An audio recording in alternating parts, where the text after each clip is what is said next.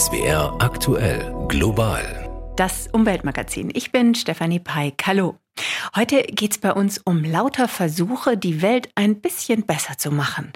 Klimakrise, Artensterben, Plastikverschmutzung, das alles ist richtig bedrohlich. Aber es gibt auch jede Menge Lösungsansätze. Mal mit mehr, mal mit weniger Aussicht auf Erfolg.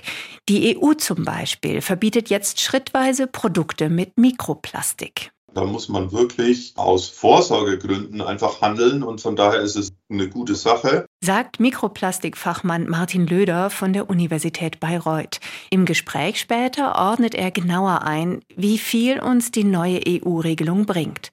Außerdem erklären wir, wie eingefangener Nebel bei der Anpassung an den Klimawandel helfen könnte.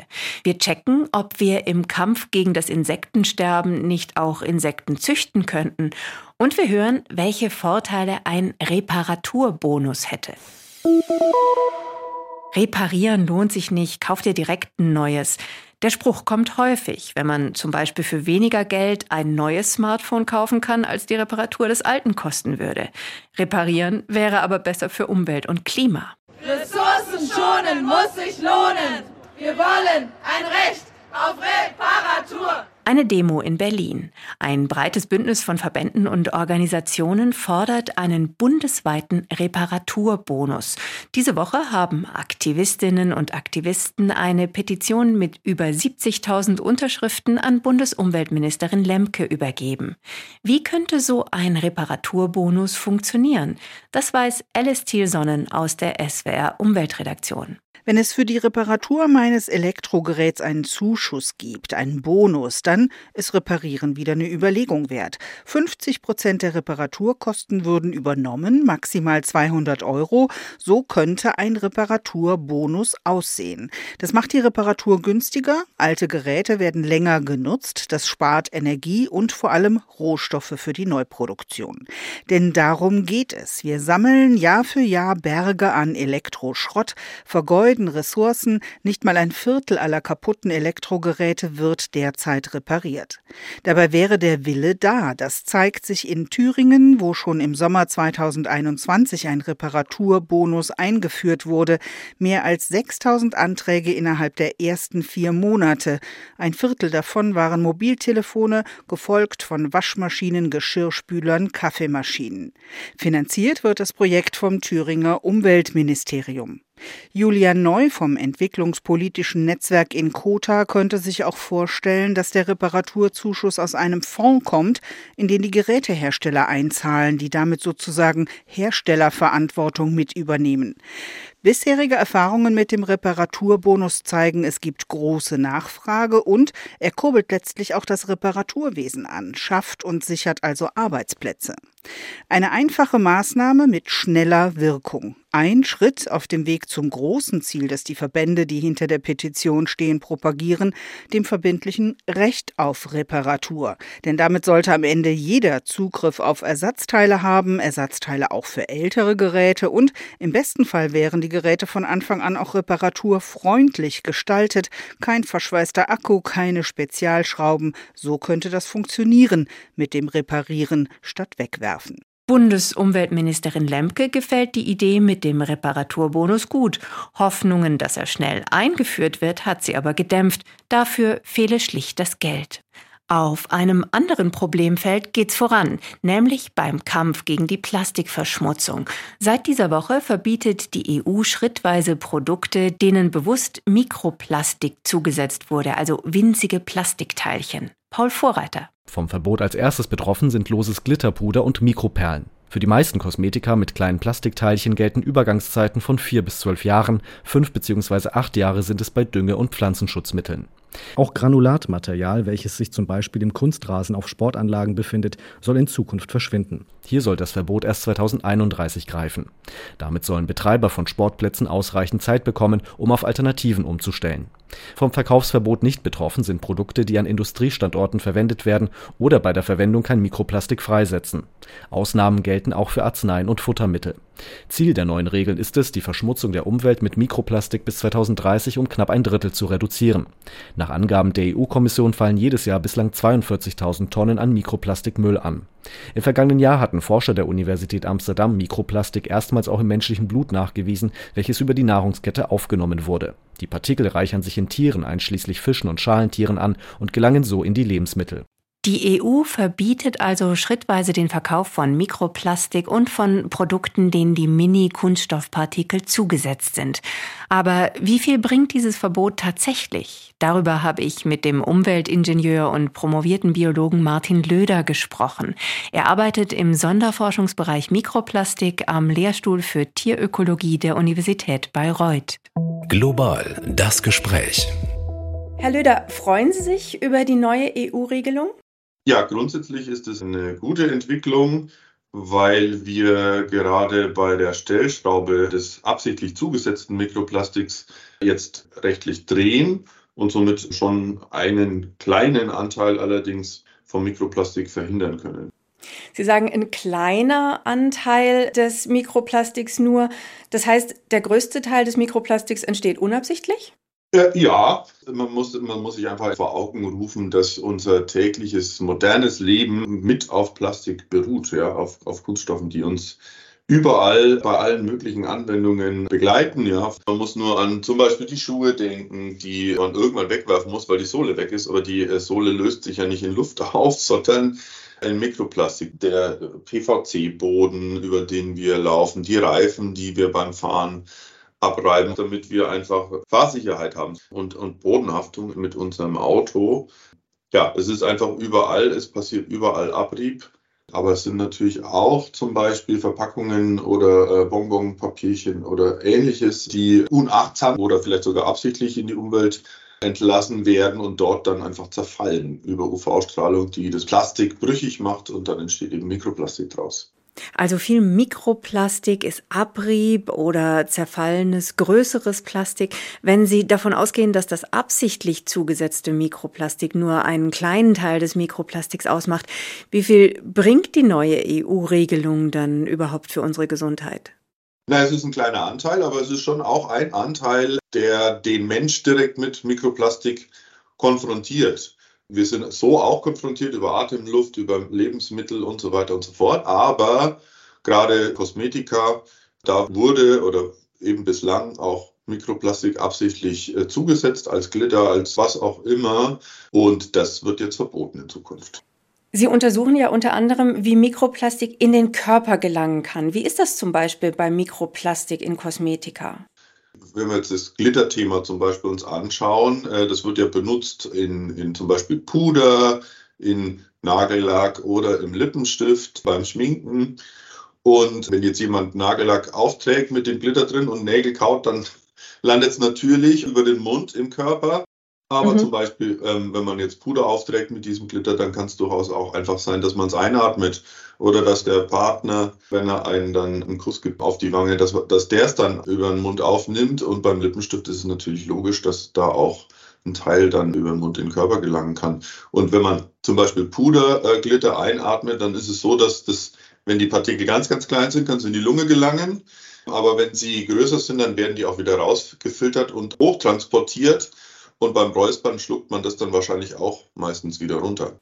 Die Gesundheitsfolgen von Mikroplastik und noch kleinerem Nanoplastik für Menschen sind ja noch nicht ausreichend erforscht. Aber aus Labor- und Tierversuchen gibt es zumindest Hinweise auf mögliche Schäden für Immunsystem, Stoffwechsel, Darmflora oder Fruchtbarkeit.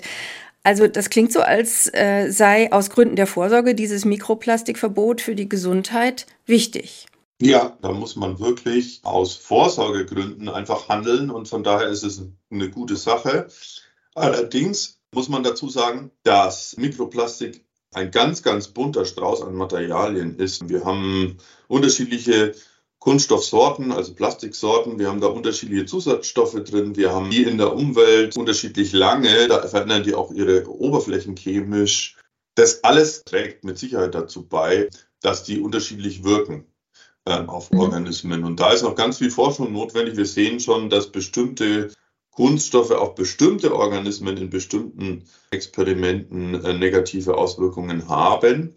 Wenn es jetzt ganz, ganz schlimm wäre, dann wären wir alle schon tot. Das muss man auch dazu sagen. Da ist einfach viel, viel Forschung notwendig. Aber aus Vorsorgegründen, und das muss hier wirklich gelten, muss man einfach verhindern, dass Stoffe und in dem Fall Mikroplastik, die nichts in der Umwelt zu suchen haben, da auch nicht hingelangen. Das EU-Verbot, das bezieht sich ja nur auf festes, unlösliches Plastik. Die Umweltschützer vom BUND warnen, dass viele Kosmetikhersteller schon von festem Mikroplastik auf flüssige Kunststoffe umgestiegen sind. Aber auch diese flüssigen Kunststoffe würden in der Umwelt oft nur schwer oder überhaupt nicht abgebaut. Greift das EU-Verbot also zu kurz?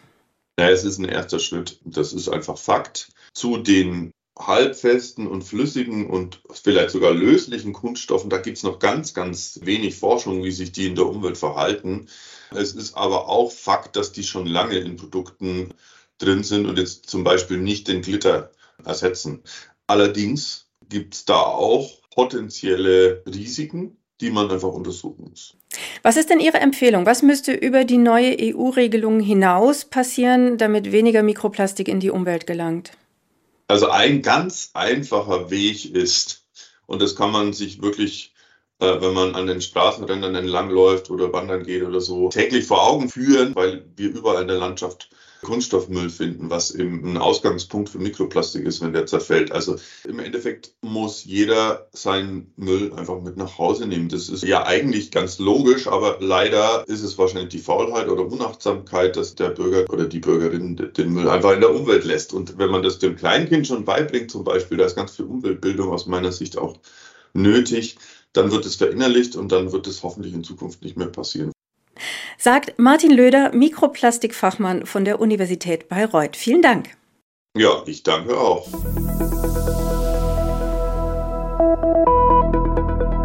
Sie hören global das Umweltmagazin. Wer auch nur ab und zu Nachrichten hört, der weiß, der Klimawandel ist längst da und das heißt, wir müssen nicht nur aufhören, fossile Brennstoffe zu verheizen, wir müssen uns auch anpassen an Hitze, Dürre, steigende Meeresspiegel und so weiter. Da ist Innovation gefragt. In China zum Beispiel haben Forschende jetzt eine flüssige Beschichtung für Häuserfassaden entwickelt, die ihre Farbe wechseln kann. Im Winter ist sie dunkel, das speichert Wärme, im Sommer hell, das hält das Gebäude kühler.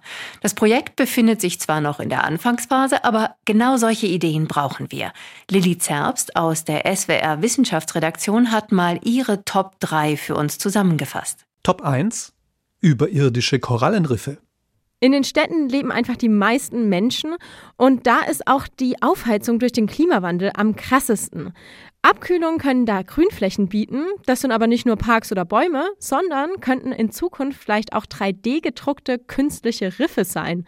Daran arbeitet ein Start-up aus den Niederlanden gerade und die drucken so Korallenriffartige Skulpturen.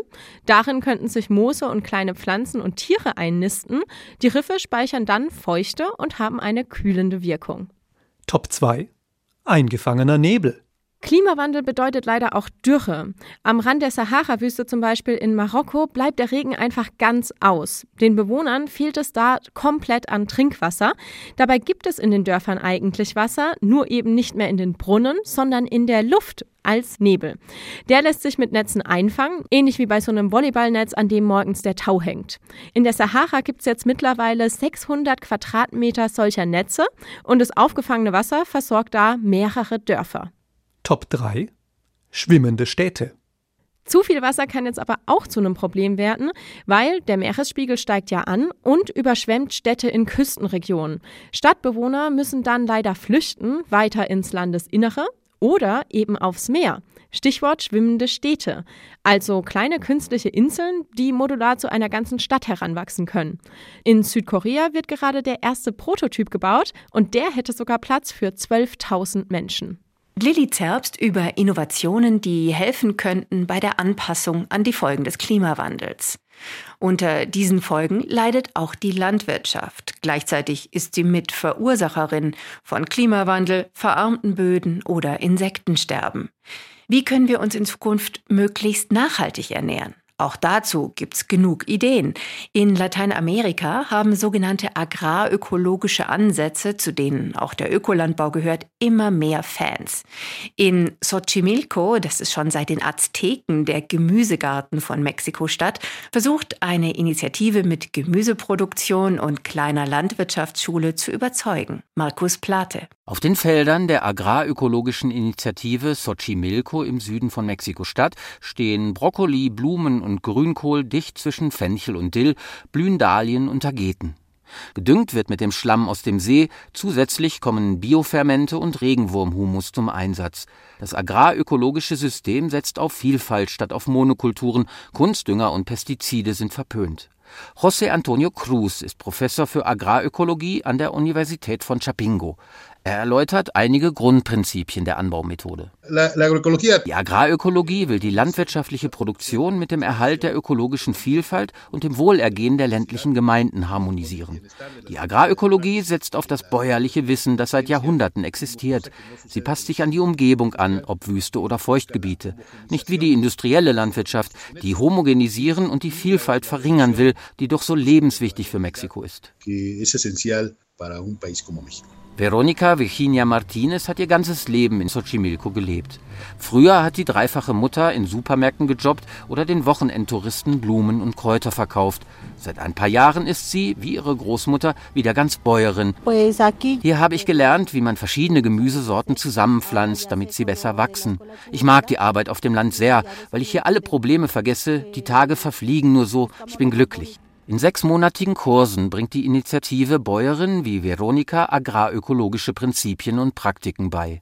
Mittels neuer Technologien begleitet Juana Hernandez die Bauernfamilien danach bei Pflanzenauswahl, Aussaat und Ernten, um so bessere Preise am Markt erzielen zu können. Wir wollen, dass die Bauern gerechte Einkünfte erzielen. Unser Ziel ist, die Arbeit der Bauern wieder so wertzuschätzen, dass sie sich dem Land widmen und davon gesund und in Würde leben können. In den letzten Jahren hat die Agrarökologie überall in Lateinamerika großen Zulauf erhalten. Mexikos Regierung will wieder mehr auf Ernährungssouveränität setzen, auf gesündere und kulturell angepasste Nahrung. Sie hat ein Moratorium für Genmais beschlossen und will zum nächsten Jahr den Glyphosateinsatz drastisch verringern. Ein Bericht aus Mexiko von unserem Korrespondenten Markus Plate. Eine ökologischere Landwirtschaft dürfte auch den Insekten helfen, zum Beispiel weil weniger gespritzt und gedüngt und seltener gemäht wird. Eine Hörerin hatte noch eine andere Idee, was wir gegen das Insektensterben tun könnten. Schon heute werden ja Insekten für die Lebensmittelproduktion gehalten. Als gefriergetrocknetes Pulver landen sie zum Beispiel in Proteinriegeln für Sportler. Die Frage der Hörerin, warum können wir nicht auch Insekten für die Natur züchten und dann auswildern? Damit könnten wir ja vielleicht die Insektenmasse und die Artenvielfalt erhöhen. Kann sowas klappen? Hier die Antwort von Janina Schreiber aus der SWR Umweltredaktion. Also die Insekten, die wir gerade züchten, Mehlwürmer, Hausgrillen oder Soldatenfliegen, das sind ja nicht die Arten, die wirklich aussterben. Vor allem Schmetterlinge, Libellen oder Dunkkäfer, die gehören laut Umweltorganisation WWF zu den am stärksten bedrohten Arten. Aber lassen wir uns jetzt mal auf das Gedankenexperiment ein, stellen uns vor, wir vermehren jetzt im großen Stil zum Beispiel eine bedrohte Falterart.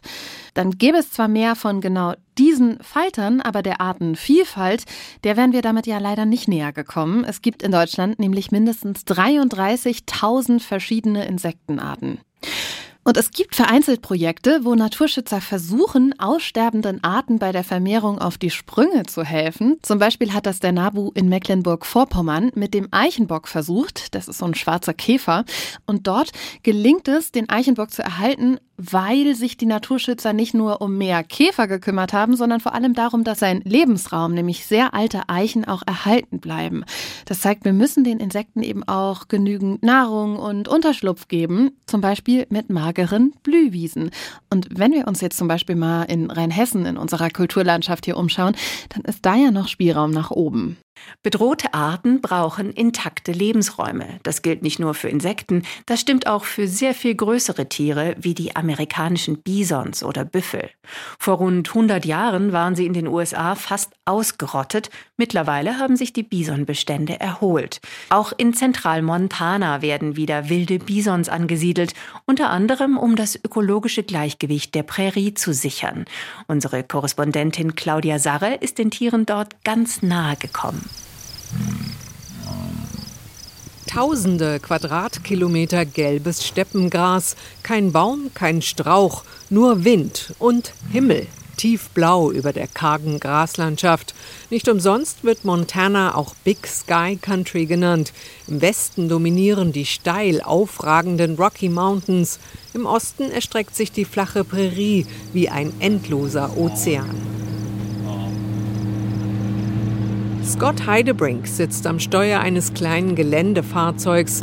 Geschickt steuert er das ATV durch die steinige Steppe mitten hinein in eine Herde von wilden Bisons. So we're out here with about 250 bison. Wir sind hier draußen mit ungefähr 250 Bisons. Sie sind zwischen sechs Monaten und 15 Jahren alt. Bullen, Kühe und Kälber. Neugierig kommen die dunkelbraunen Giganten näher. Auf ihren riesigen Schädeln tragen sie imposante Hörner.